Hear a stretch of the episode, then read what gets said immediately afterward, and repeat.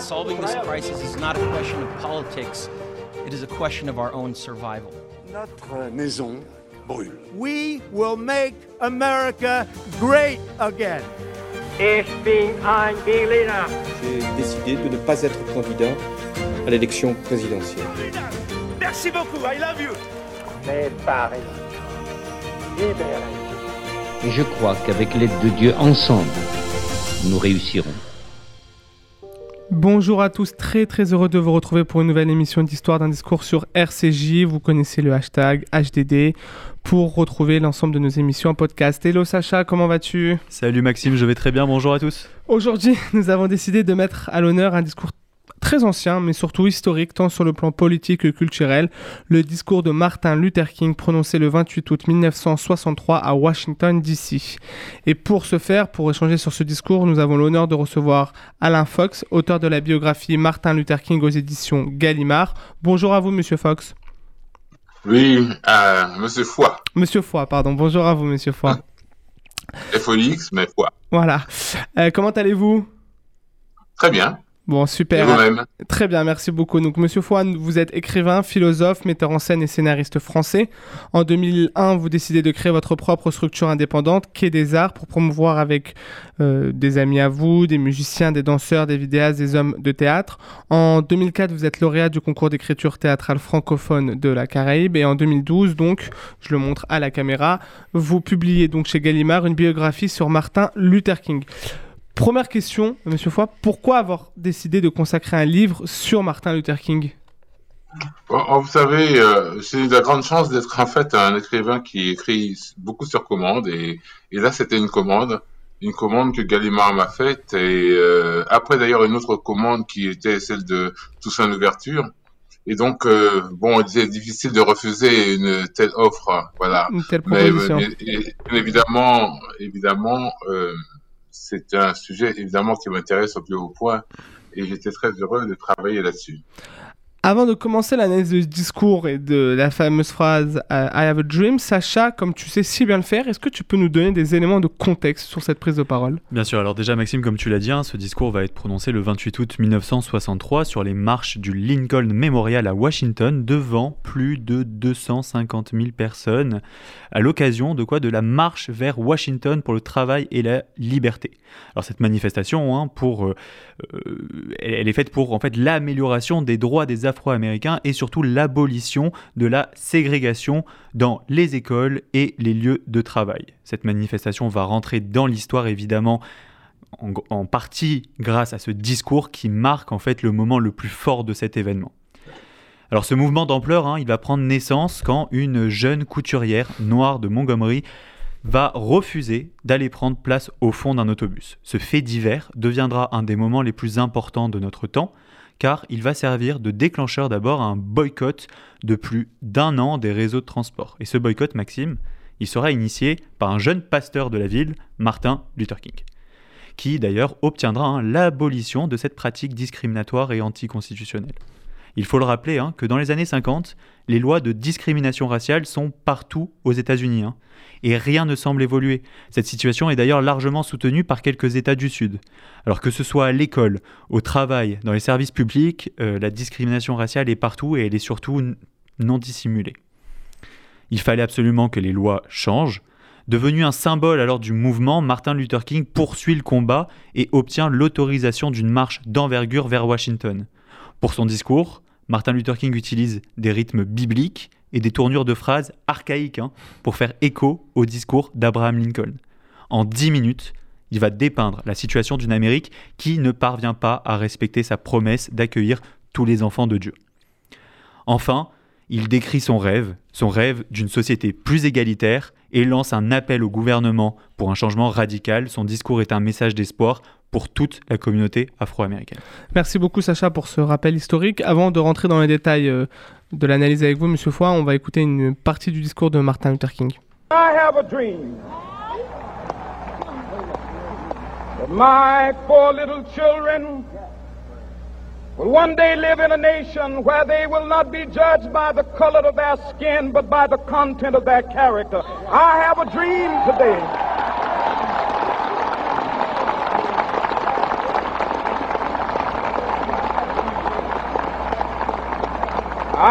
have a dream that one day, down in Alabama, with its vicious racists, with its governor having his lips dripping with the words of interposition and nullification. One day, right there in Alabama, little black boys and black girls will be able to join hands with little white boys and white girls as sisters and brothers. I have a dream. Bon, pour ceux qui comprennent pas l'anglais, euh, vous, vous, vous, vous, pourrez voir les, directement les sous-titres sur, sur les différentes vidéos qu'on vous mettra en place sur le, sur le podcast. Monsieur Foy, où étiez-vous quand vous avez écouté pour la première fois ce discours? Quels souvenirs vous avez à l'époque? Oh, j'étais un tout, peu, tout petit, hein. Mmh. Donc, Avec euh, le recul, alors quand vous l'avez vu. Oui, oui j'ai surtout me suis surtout souvenu euh, de l'assassinat de Kennedy, mais euh, à cette époque-là, oui, j'étais un, peu petit. Et quand vous l'avez vu pour la première fois, du coup, quand vous l'avez entendu, quelle a été votre première réaction euh, ou sensation? Écoutez, oui, ça, je l'ai entendu maintes fois, maintes fois, jusqu'à ce que je l'analyse vraiment. Euh, et euh, effectivement, bon, j'ai la même réaction que tout le monde. C'est d'une part euh, cette mélodie qui en sort, ce rythme particulier qui, qui sort et euh, que l'on retient. Euh, bon, on dit toujours I, I have a dream. Mais il faut aussi euh, entendre ce qu'il dit après. I have a dream today. Et ce today est très important en réalité, euh, non seulement parce qu'il ponctue euh, cette phrase, euh, qu'il la rythme, mais aussi il insiste sur le fait que c'est aujourd'hui et pas demain. Et euh, il avait écrit d'ailleurs un texte qui s'intitule Why We Can't Wait pourquoi nous ne pouvons plus attendre. C'est-à-dire que depuis des siècles, ça faisait déjà un, un, un siècle que euh, l'abolition de l'esclavage avait été ré, réalisée, mais depuis un siècle, d'ailleurs la marche de Washington correspond à l'anniversaire de, ces 100 ans d'abolition. Et depuis un siècle, eh ben, il s'avère que les choses n'ont pas tellement changé. En fait, évidemment, l'abolition a été faite, mais euh, la situation des Noirs, euh, surtout dans le Sud, n'était pas vraiment euh, réglée, notamment avec, les, lois discriminatoires qu'il y avait dans, le Sud. Donc vous, vous considérez que ce discours était vraiment très très important à l'époque, alors qu'il y avait déjà eu une mobilisation euh, en amont et rien, rien de changé, et c'est ce qu'on a vu avec Sacha. Quel était pour vous, alors vous avez un petit peu répondu, mais le but de ce discours, c'était de faire bouger les choses, d'exprimer un mécontentement, de faire bouger la classe politique, si on devait... Ben ben, il y avait plusieurs choses. Déjà, euh, ben, il fallait faire bouger Kennedy. Parce que, évidemment, on se souvenait, euh, Kennedy, euh, au même moment, euh, quasiment, était euh, à Berlin pour dire, ben, nous sommes tous allemands. Ouais, mmh, ich bin Berliner. Et, et nous sommes tous des Berlinois, mmh. et, ok. Mais en même temps, dans, dans, son propre pays, les, les choses n'étaient pas n'étaient pas réglées. il y avait une chose, c'est que il faut savoir que si euh, Kennedy été élu, c'est en grande partie euh, grâce à Martin Luther King, quand même, parce que euh, au, au, parce qu'en réalité, euh, la mobilisation la mobilisation de Martin Luther King euh, pour le droit de vote a euh, poussé en fait les Noirs à voter en faveur de Kennedy. de Kennedy. Et pourquoi? Et pourquoi? Parce que euh, notamment Robert Kennedy, son, son frère, euh, avait sauvé Martin Luther King euh, de, de, de, la prison grâce d'ailleurs à un appel de sa de la femme de de Martin Luther King, euh, Coretta Scott King. Et euh, donc à ce moment-là, effectivement, il y a eu un geste du côté des Kennedy qui a fait que Martin Luther King a dit il faut voter Kennedy. et Kennedy est passé à quelques voix parce que les Noirs se sont mobilisés pour euh, les lire. Donc, euh, vrai, il y avait aussi cette pression-là euh, qui s'est jouée pour forcer en fait Kennedy à, à, à, bouger un peu plus. Pour vous, si nous devions retenir qu'un seul message de ce discours, ça serait lequel? L'égalité pour tous. Et, et, quelle que soit la couleur de sa peau, euh, c'est une c'est une phrase qui existe encore aujourd'hui, pas seulement aux États-Unis, mais en France. Évidemment. Tout à fait. Euh, quelle a été la réaction des Américains à l'époque? On voyait, on a vu avec Sacha un, comment dire, un paysage euh, euh, au niveau national très très déchiré. Il y avait ceux qui, qui, pouvaient comprendre ce, ce, ces discriminations, ceux qui participaient, ceux qui avaient peur de les dénoncer. À la suite de ce discours, euh, on pourra voir les images. Il y a plus de 200 000 personnes devant Martin Luther King. Il harangue la foule comme une, comme une bête politique. Mais quels étaient les... Quels 60 000 blancs, je crois, dans, la, dans, la, voilà. dans la foule. Donc il a, il a réussi aussi à attirer toutes les communautés. Tout à fait. Et quelles ont été les, bah, réactions États-Unis à, la suite de ce discours Écoutez, ben, c'est pas seulement à la suite de ce discours, je dirais, c'est tout le travail que Martin Luther King a, fait, notamment en utilisant les images euh, télévisées. Euh, à l'époque, vous savez, euh, lorsque Martin Luther King a commencé son combat, il y avait assez, peu d'écrans de, télévision dans, les, foyers. Et vous savez, Martin Luther King est né à Atlanta, la ville la ville de CNN, la ville de la télévision, la ville de Coca-Cola. Euh, donc, il savait très bien utiliser euh, euh, la publicité et les, médias. Et il a su, en fait, choquer l'Amérique blanche en, montrant ce, ce dont étaient capables les policiers contre les Noirs. Et, et ça, ça a été déjà un grand détonateur.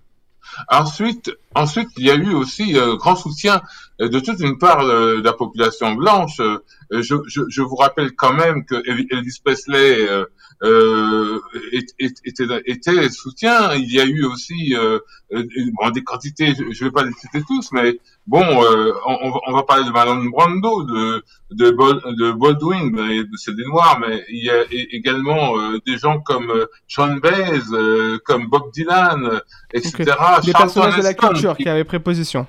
Oui, Charlton Heston, qui quand même est, un partisan des, de, des, armes à feu, etc., euh, plutôt plutôt un, gars de droite et réactionnaire, était était euh, euh marchait à Memphis avec un écriteau écrit I am a man, je suis un homme, comme tous les autres hommes à côté des noirs qui portaient le même le même écriteau. Donc il y avait effectivement une sensibilisation euh, d'une part de la population blanche, mais évidemment il fallait encore convaincre la, euh, la, grande partie des, des, des blancs, notamment des, des, blancs du Nord, qui n'étaient pas très conscients de ce qui se passait dans, dans le dans, dans, le Sud.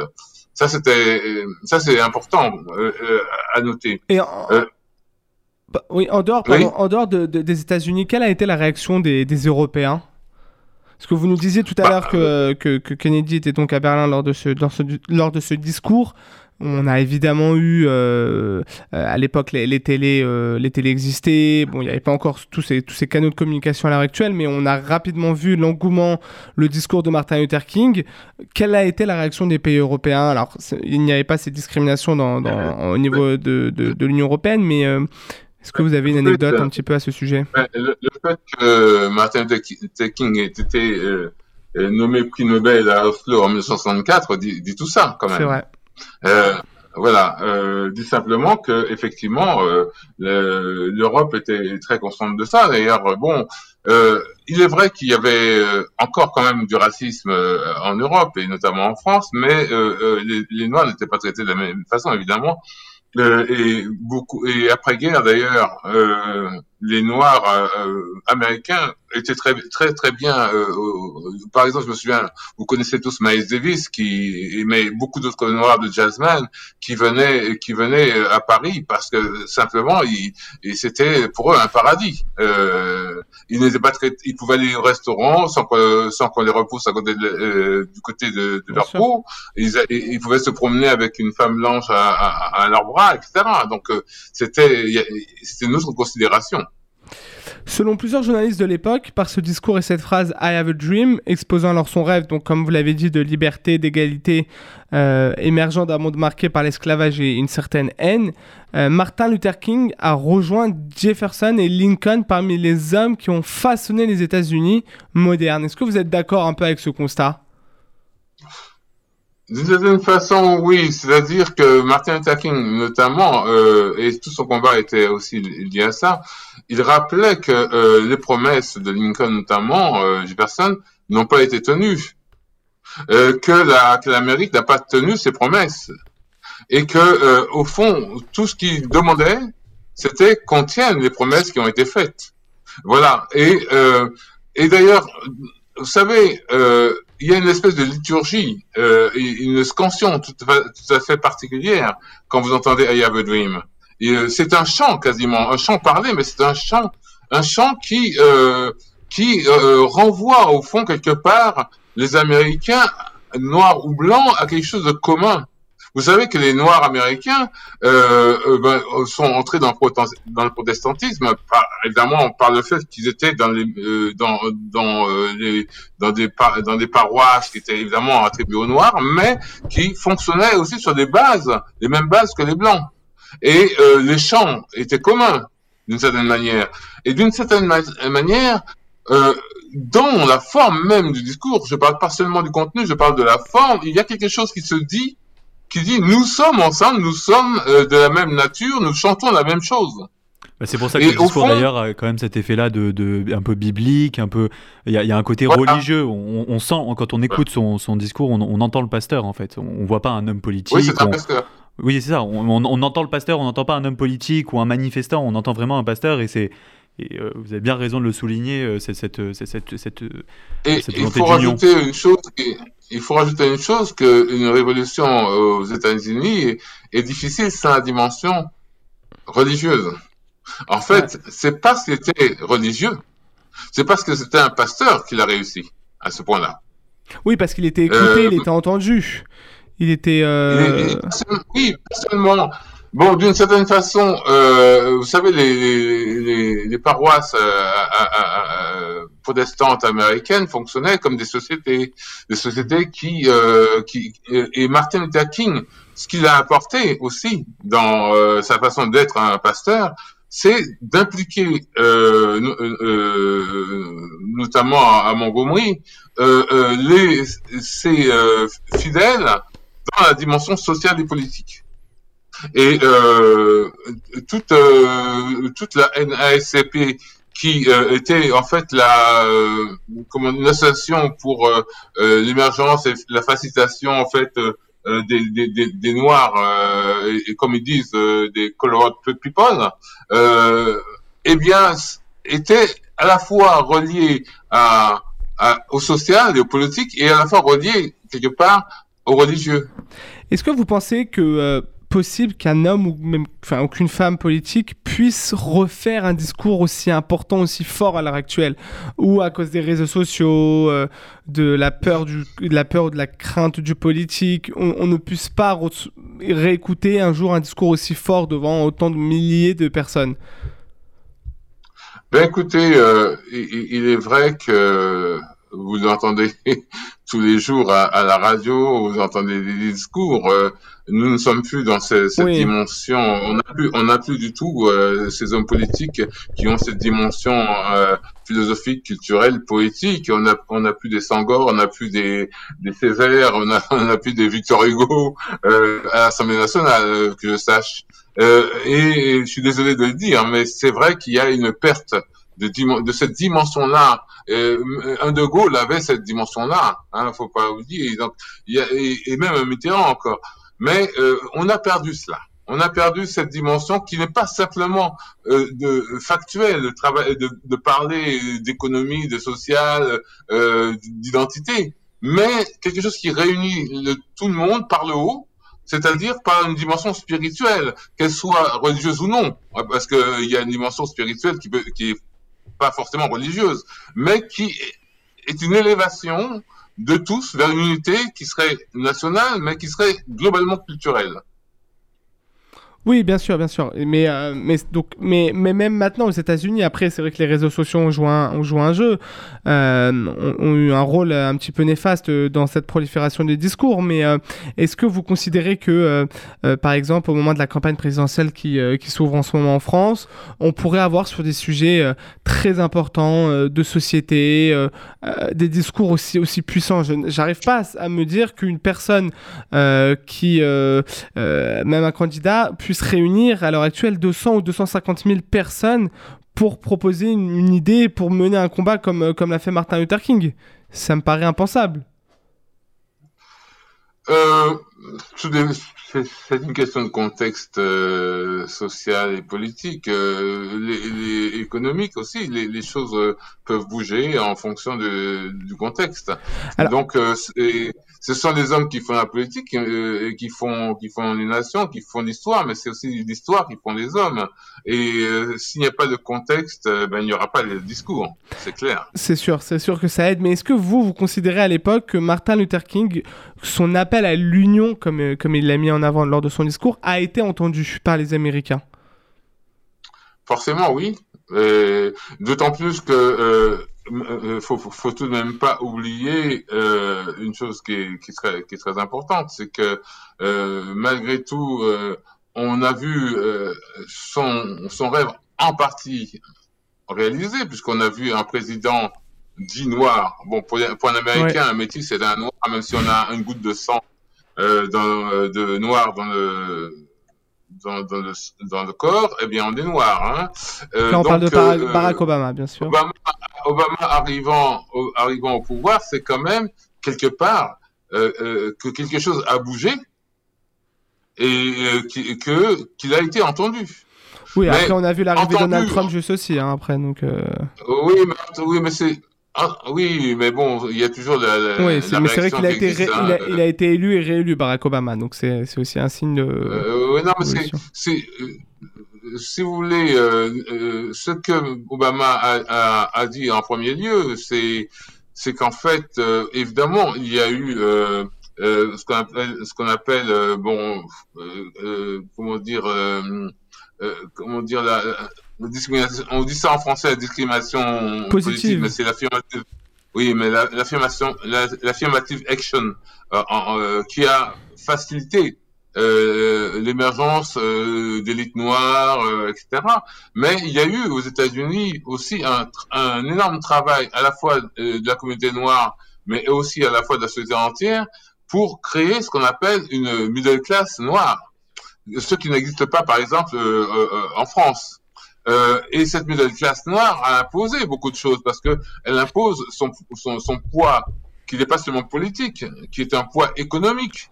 Et il faut pas oublier que nous sommes dans un pays libéral, mais qui est très, qui est très lié euh, à une dimension complètement pragmatique. Et donc, euh, on ne peut pas se passer euh, du, euh, du pouvoir d'achat de, telle puissance, d'une telle masse de gens. Donc, à la fois dans le cinéma, à la fois dans le commerce et dans la publicité, on voit apparaître des dimensions, euh, des gens de couleur qu'on ne voyait pas autrefois, hmm. pour des raisons pragmatiques, mais aussi pour, pour des raisons globalement sociales.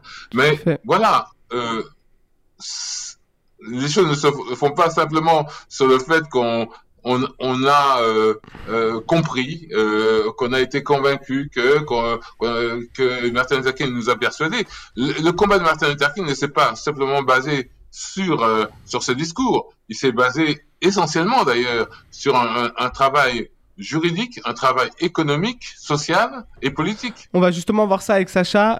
Sacha, est-ce que tu peux nous mettre en avant les conséquences de ce discours? Bah écoute, euh, comme on l'a vu, hein, au-delà d'être devenu un événement majeur et un discours historique, cet événement est un accélérateur pour l'égalité. L'année suivante sera d'ailleurs votée euh, la loi, la Civil Rights Act, hein, loi sur les droits civiques interdisant toute euh, discrimination. Le mouvement pacifique de Martin Luther King donnera aussi naissance au Black Panther, aux méthodes beaucoup plus agressives. Hein. Comme on l'a dit, Martin Luther King va recevoir le prix Nobel en 64, le prix Nobel de la paix. Alors malheureusement, il sera assassiné par balle le 4 avril 1968 à Memphis. En août 2011, on va inaugurer à Washington son mémorial à côté du Lincoln Memorial. Concernant les droits des Afro-Américains, le combat n'est jamais terminé, comme le montre l'apparition du mouvement Black Lives Matter suite à la mort de George Floyd lors d'un contrôle de police en 2020.